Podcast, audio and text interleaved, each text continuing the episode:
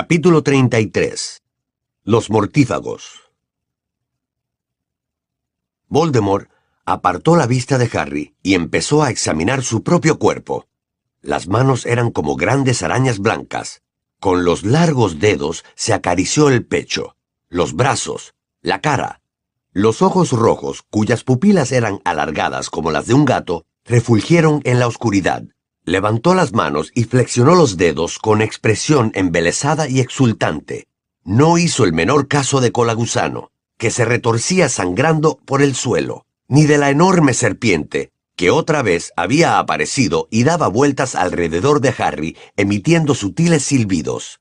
Voldemort deslizó una de aquellas manos, de dedos anormalmente largos, en un bolsillo de la túnica, y sacó una varita mágica. También la acarició suavemente, y luego la levantó y apuntó con ella a Colagusano, que se elevó en el aire y fue a estrellarse contra la tumba a la que Harry estaba atado. Cayó a sus pies y quedó allí, desmadejado y llorando. Voldemort volvió hacia Harry sus rojos ojos y soltó una risa sin alegría, fría, aguda. La túnica de cola gusano tenía manchas sanguinolentas, pues éste se había envuelto con ella el muñón del brazo. Señor. rogó con voz ahogada. Señor. Me prometió. Me prometió. Levanta el brazo, dijo Voldemort con desgana. Ah, señor. Gracias, señor alargó el muñón ensangrentado, pero Voldemort volvió a reírse. El otro brazo, cola gusano. Amo, por favor, por favor. Voldemort se inclinó hacia él y tiró de su brazo izquierdo. Le retiró la manga por encima del codo, y Harry vio algo en la piel, algo como un tatuaje de color rojo intenso, una calavera con una serpiente que le salía de la boca, la misma imagen que había aparecido en el cielo en los mundiales de Quidditch, la marca tenebrosa. Voldemort la examinó cuidadosamente, sin hacer caso del llanto incontrolable de Cola Gusano. Ha retornado, dijo con voz suave. Todos se habrán dado cuenta, y ahora veremos, ahora sabremos apretó con su largo índice blanco la marca del brazo de Cola Gusano. La cicatriz volvió a dolerle, y Cola Gusano dejó escapar un nuevo alarido. Voldemort retiró los dedos de la marca de Cola Gusano, y Harry vio que se había vuelto de un negro azabache. Con expresión de cruel satisfacción, Voldemort se irguió, echó atrás la cabeza y contempló el oscuro cementerio. Al notarlo, ¿cuántos tendrán el valor de regresar? Susurró, fijando en las estrellas sus brillantes ojos rojos. ¿Y cuántos serán lo bastante locos para no hacerlo?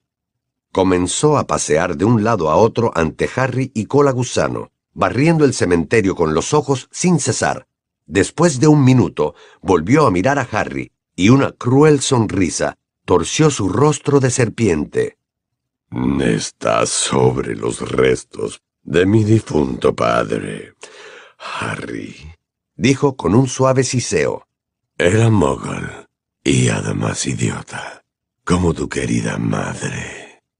Pero los dos han tenido su utilidad, ¿no? Tu madre murió para defenderte cuando eras niño. A mi padre lo maté yo. Y ya ves lo útil que me ha sido después de muerto. Voldemort volvió a reírse. Seguía paseando, observándolo todo mientras andaba. En tanto la serpiente describía círculos en la hierba. ¿Ves la casa de la colina, Potter? En ella vivió mi padre.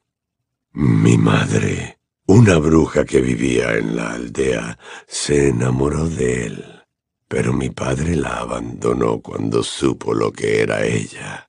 No le gustaba la magia.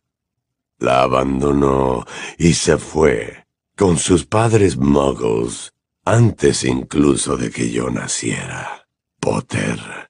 Y ella murió dándome a luz. Así que me crié en un orfanato muggle, pero juré encontrarlo. Me vengué de él, de este loco que me dio su nombre, Tom Riddle. Siguió paseando, dirigiendo sus ojos rojos de una tumba a otra. Lo que son las cosas. Yo reviviendo mi historia familiar, dijo en voz baja. Vaya, me estoy volviendo sentimental.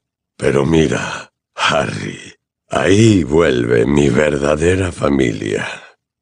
El aire se llenó repentinamente de ruido de capas. Por entre las tumbas, detrás del tejo, en cada rincón umbrío, se aparecían magos, todos encapuchados y con máscara. Y uno a uno se iban acercando lenta, cautamente, como si apenas pudieran dar crédito a los ojos. Voldemort permaneció en silencio, aguardando a que llegaran junto a él. Entonces uno de los mortífagos cayó de rodillas, se arrastró hacia Voldemort y le besó el bajo de la negra túnica. Señor. Señor. susurró. Los mortífagos, que estaban tras él, hicieron lo mismo. Todos se le fueron acercando de rodillas y le besaron la túnica antes de retroceder y levantarse para formar un círculo silencioso en torno a la tumba de Tom Riddle, de forma que Harry, Voldemort y Cola Gusano, que yacía en el suelo sollozando y retorciéndose, quedaron en el centro. Dejaban huecos en el círculo, como si esperaran que apareciera más gente. Voldemort, sin embargo, no parecía aguardar a nadie más. Miró a su alrededor los rostros encapuchados y, aunque no había viento, un ligero temblor recorrió el círculo haciendo crujir las túnicas. Bienvenidos, mortífagos, dijo Voldemort en voz baja. Trece años. Trece años han pasado desde la última vez que nos encontramos. Pero siguen acudiendo a mi llamada como si fuera ayer. Eso quiere decir que seguimos unidos por la marca tenebrosa. ¿No es así? Echó atrás su terrible cabeza y aspiró, abriendo los agujeros de la nariz, que tenían forma de rendijas. Huelo a culpa, dijo. Hay un hedor a culpa en el ambiente. Un segundo temblor recorrió el círculo, como si cada uno de sus integrantes sintiera la tentación de retroceder, pero no se atreviera. Los veo a todos sanos y salvos, con sus poderes intactos. ¡Qué apariciones tan rápidas! Y me pregunto, ¿por qué este grupo de magos no vino en ayuda de su señor, al que juraron lealtad eterna? Nadie habló, nadie se movió, salvo Colagusano, que no dejaba de sollozar por su brazo sangrante. Y me respondo, susurró Voldemort. Debieron de pensar que yo estaría acabado, que me había ido. Volvieron ante mis enemigos. Adujeron que habían actuado por inocencia, por ignorancia, por encantamiento. Y entonces me pregunto a mí mismo, ¿cómo pudieron creer que no volvería? ¿Cómo pudieron creerlo ellos? Que sabían las precauciones que yo había tomado tiempo atrás para preservarme de la muerte. ¿Cómo pudieron creerlo ellos? Que habían sido testigos de mi poder en los tiempos en que era más poderoso que ningún otro mago vivo. Y me respondo, quizá creyeron que existía alguien aún más fuerte, alguien capaz de derrotar incluso a Lord Voldemort. Tal vez ahora son fieles a ese alguien. Tal vez a ese paladín de la gente común, de los sangre sucia y de los muggles, Albus Dumbledore.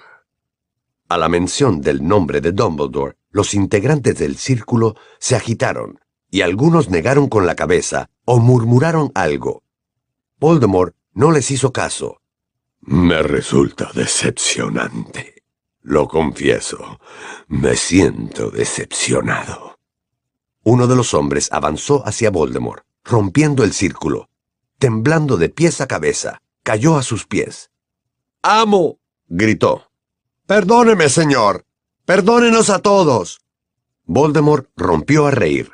Levantó la varita. ¡Crucio! El mortífago, que estaba en el suelo, se retorció y gritó. Harry pensó que los aullidos llegarían a las casas vecinas. Que venga la policía, pensó desesperado. Cualquiera, quien sea. Voldemort levantó la varita. El mortífago, torturado, yacía en el suelo, jadeando. Levántate, Avery, dijo Voldemort con suavidad. Levántate.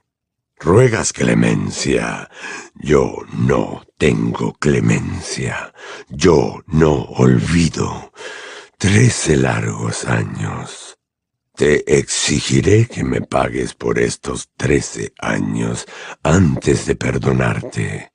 Colagusano ya ha pagado parte de su deuda. ¿No es así, Colagusano? Bajó la vista hacia éste, que seguía sollozando.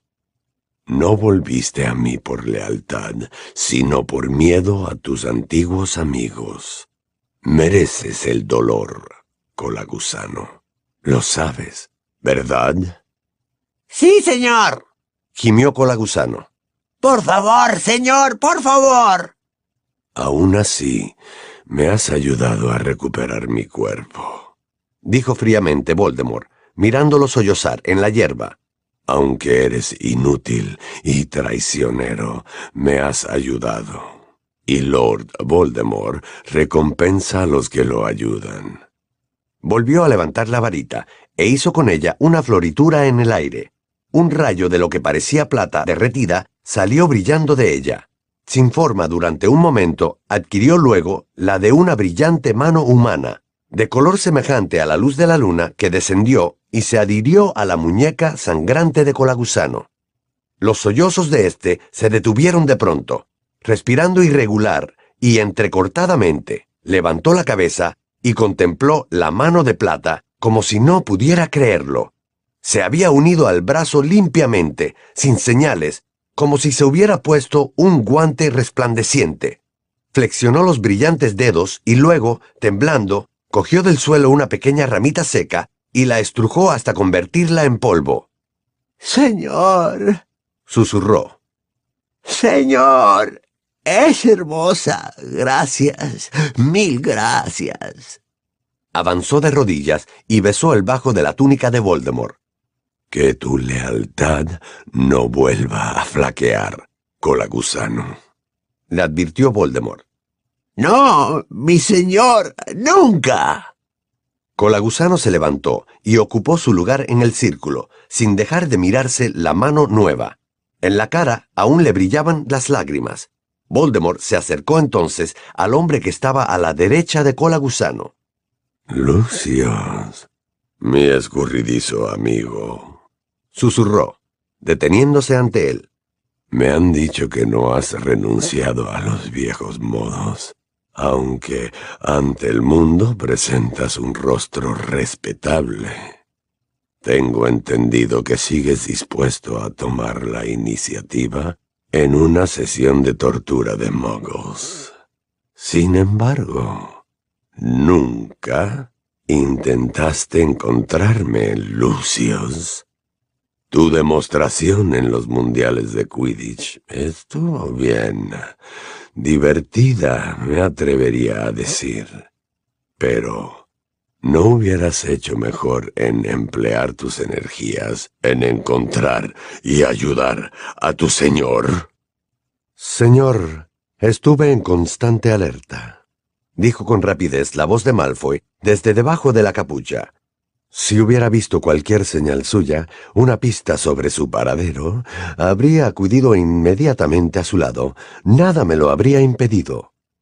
Y aún así, escapaste de la marca tenebrosa cuando un fiel mortífago la proyectó en el aire el verano pasado.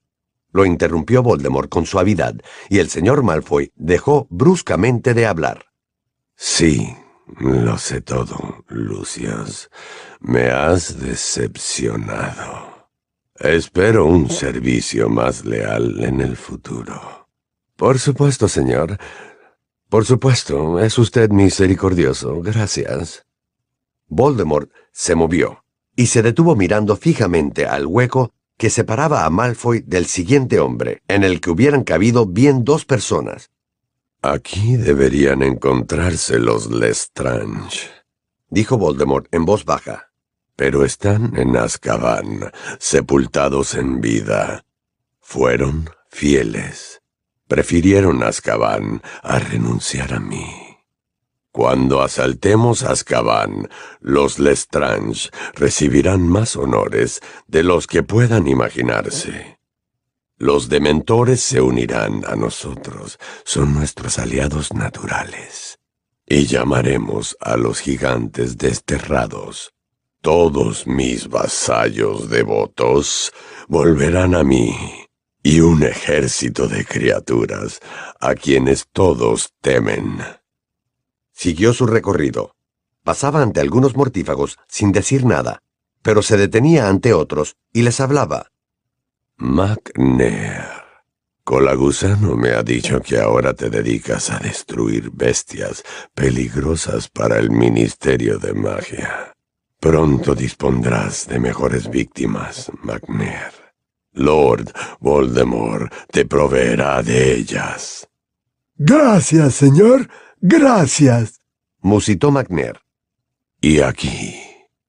Voldemort llegó ante las dos figuras más grandes. Tenemos a Crab. Esta vez lo harás mejor, ¿no, Crab? ¿Y tú, Goyle? Se inclinaron torpemente, musitando. Sí, señor. Así será, señor. Te digo lo mismo que a ellos, Not, dijo Voldemort en voz baja desplazándose hasta una figura encorvada que estaba a la sombra del señor Goyle. Señor, me postro ante usted. Soy su más fiel servidor. Eso espero, repuso Voldemort. Llegó ante el hueco más grande de todos, y se quedó mirándolo con sus rojos ojos, inexpresivos, como si pudiera ver a los que faltaban. Y aquí tenemos a seis mortífagos desaparecidos, tres de ellos muertos a mi servicio. Otro, demasiado cobarde para venir, lo pagará. Otro que creo que me ha dejado para siempre, ha de morir, por supuesto. Y otro que sigue siendo mi vasallo más fiel, y que ya se ha reincorporado a mi servicio. Los mortífagos se agitaron. Harry vio que se dirigían miradas unos a otros a través de las máscaras.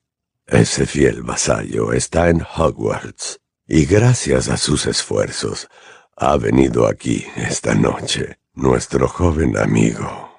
Sí, continuó Voldemort, y una sonrisa le torció la boca sin labios, mientras los ojos de todos se clavaban en Harry. Harry Potter ha tenido la bondad de venir a mi fiesta de renacimiento. Me atrevería a decir que es mi invitado de honor. Se hizo el silencio. Luego el mortífago que se encontraba a la derecha de Colagusano avanzó, y la voz de Lucius Malfoy habló desde debajo de la máscara. Amo, nosotros ansiamos saber. Le rogamos que nos diga cómo ha logrado este milagro ¿Cómo ha logrado volver con nosotros? Ah, esa es una historia sorprendente, Lucius, contestó Voldemort. Una historia que comienza y termina con el joven amigo que tenemos aquí. Se acercó a Harry con desgana, y ambos fueron entonces el centro de atención. La serpiente seguía dando vueltas alrededor de Harry. Naturalmente saben que a este muchacho lo han llamado mi caída, dijo Voldemort, suavemente, clavando sus rojos ojos en Harry. La cicatriz empezó a dolerle tanto que éste estuvo a punto de chillar de dolor. Todos saben que la noche en que perdí mis poderes y mi cuerpo, había querido matarlo. Su madre murió para salvarlo. Y sin saberlo, fue para él un escudo que yo no había previsto. No pude tocarlo. Voldemort levantó uno de sus largos dedos blancos y lo puso muy cerca de la mejilla de Harry. Su madre dejó en él las huellas de su sacrificio. Esto es magia antigua. Tendría que haberlo recordado. No me explico cómo lo pasé por alto. Pero no importa. Ahora sí que puedo tocarlo. Harry sintió el contacto de la fría yema del dedo largo y blanco y creyó que la cabeza le iba a estallar de dolor. Voldemort rió suavemente en su oído. Luego retiró el dedo y siguió dirigiéndose a los mortífagos. Me equivoqué, amigos, lo admito. Mi maldición fue desviada por el loco sacrificio de la mujer y rebotó contra mí.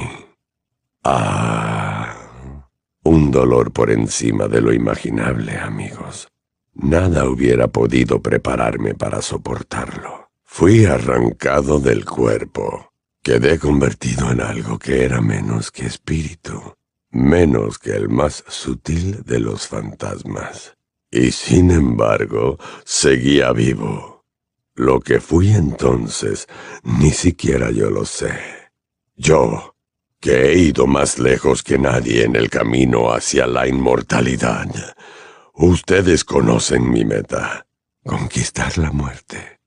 Y entonces fui puesto a prueba y resultó que alguno de mis experimentos funcionó bien, porque no llegué a morir, aunque la maldición debiera haberme matado. No obstante, quedé tan desprovisto de poder como la más débil criatura viva, y sin ningún recurso que me ayudara, porque no tenía cuerpo, y cualquier hechizo que pudiera haberme ayudado requería la utilización de una varita. Solo recuerdo que me obligué a mí mismo a existir sin desfallecer. Me establecí en un lugar alejado en un bosque y esperé. Sin duda, alguno de mis fieles mortífagos trataría de encontrarme. Alguno de ellos vendría y practicaría la magia que yo no podía para devolverme a un cuerpo, pero esperé en vano. Un estremecimiento recorrió de nuevo el círculo de los mortífagos. Voldemort dejó que aquel estremecimiento creciera horriblemente antes de continuar.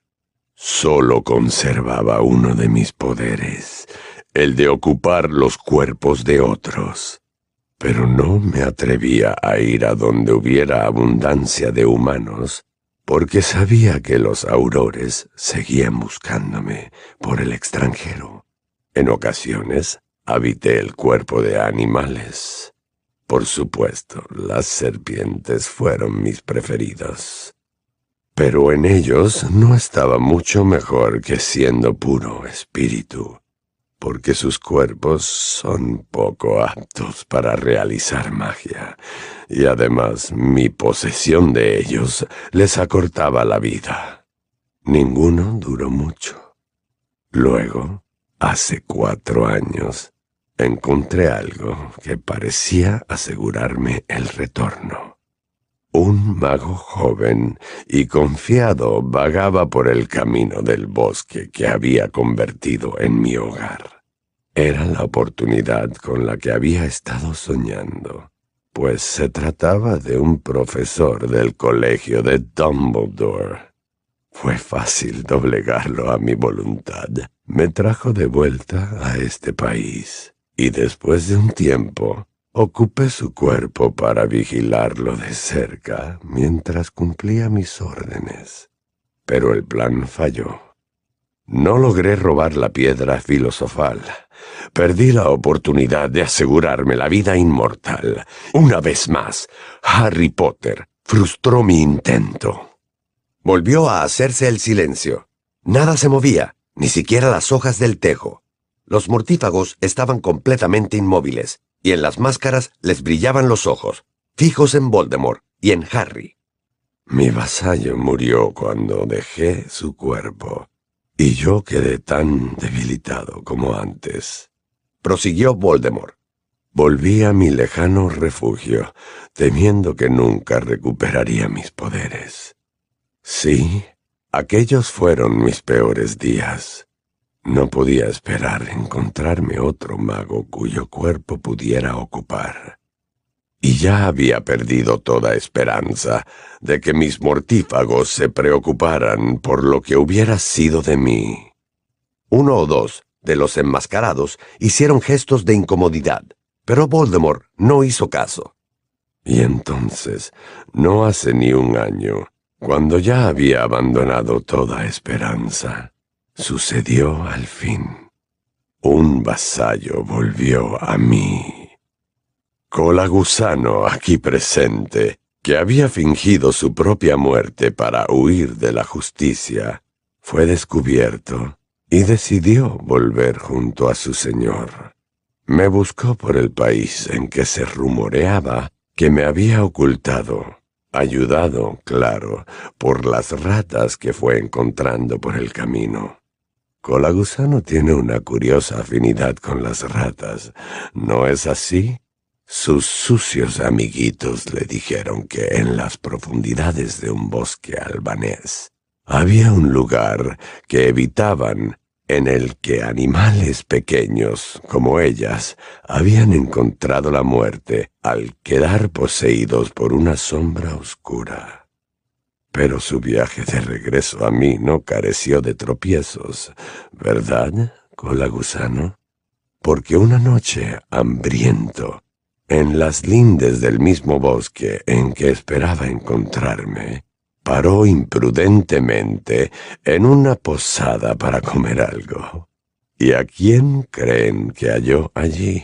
A la mismísima Berta Jorkins una bruja del Ministerio de Magia. Ahora verán cómo el hado favorece a Lord Voldemort. Aquel podría haber sido el final de Colagusano y de mi última esperanza de regeneración. Pero Colagusano, demostrando una presencia de ánimo que nunca habría esperado hallar en él, convenció a Berta Jorkins de que lo acompañara a un paseo a la luz de la luna. La dominó y la trajo hasta mí.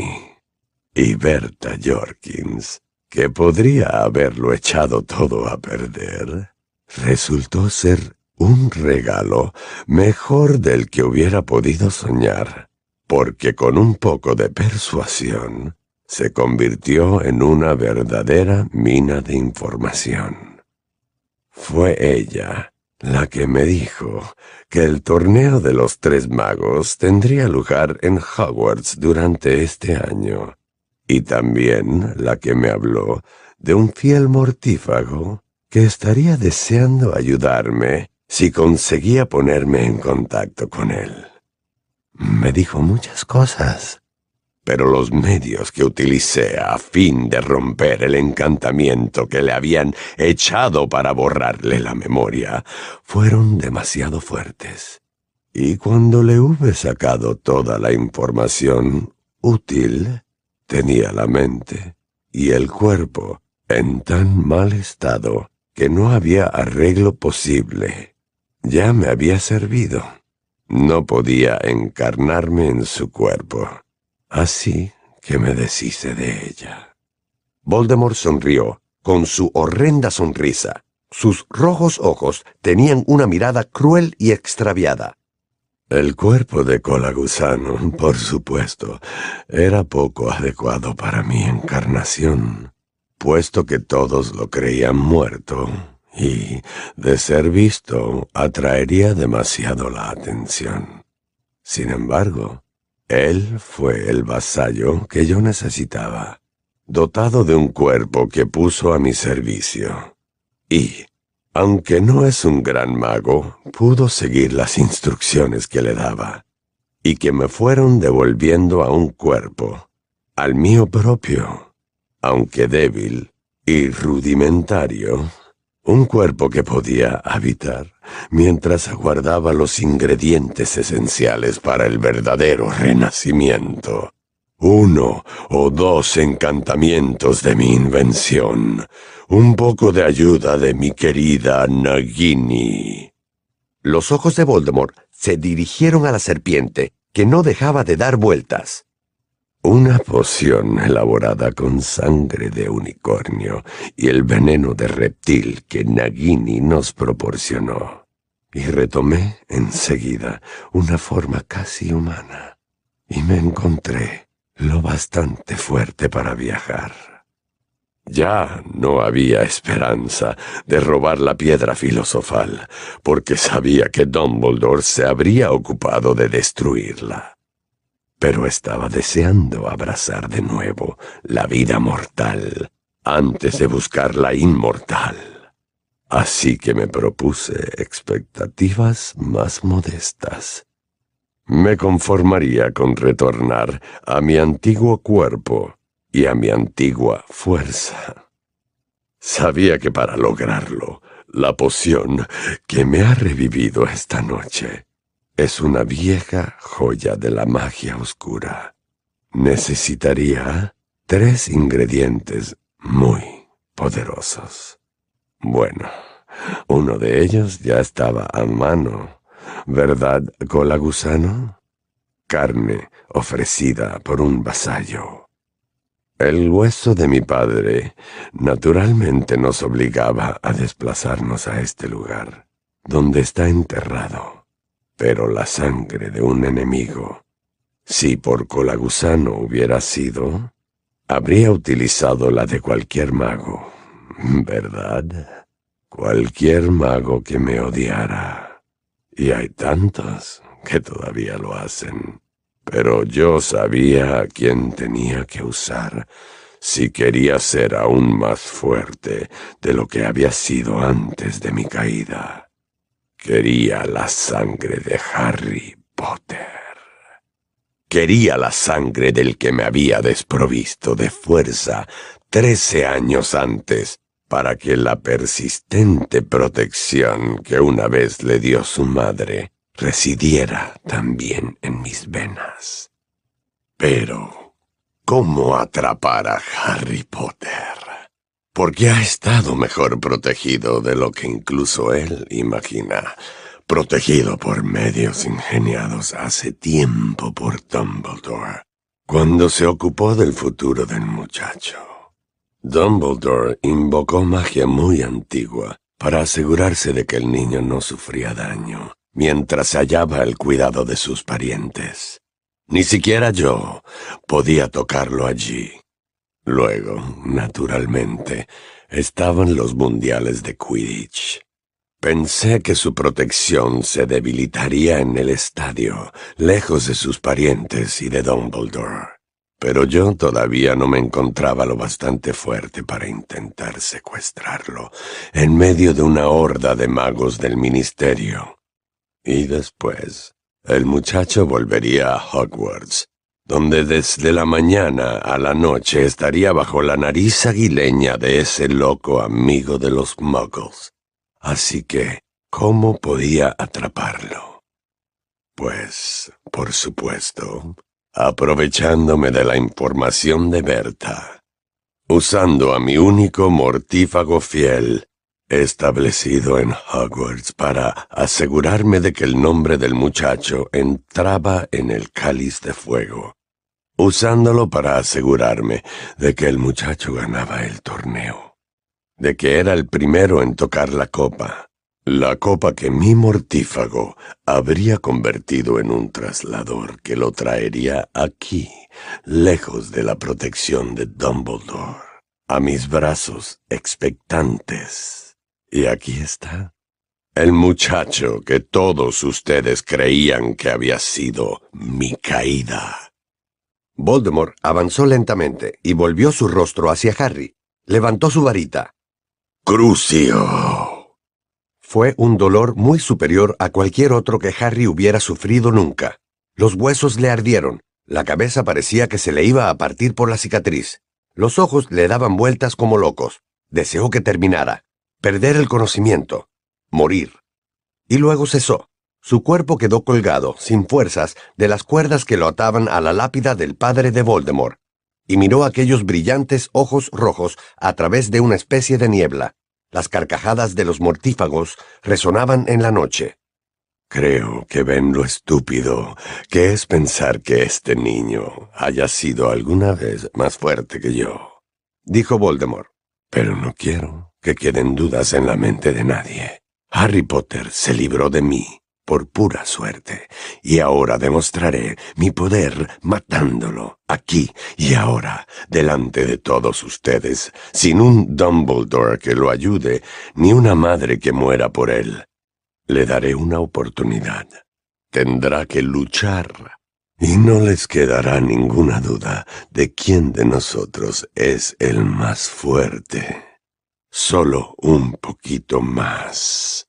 Nagini, susurró. Y la serpiente se retiró, deslizándose por la hierba hacia los mortífagos. Ahora, cola gusano, desátalo y devuélvele la varita.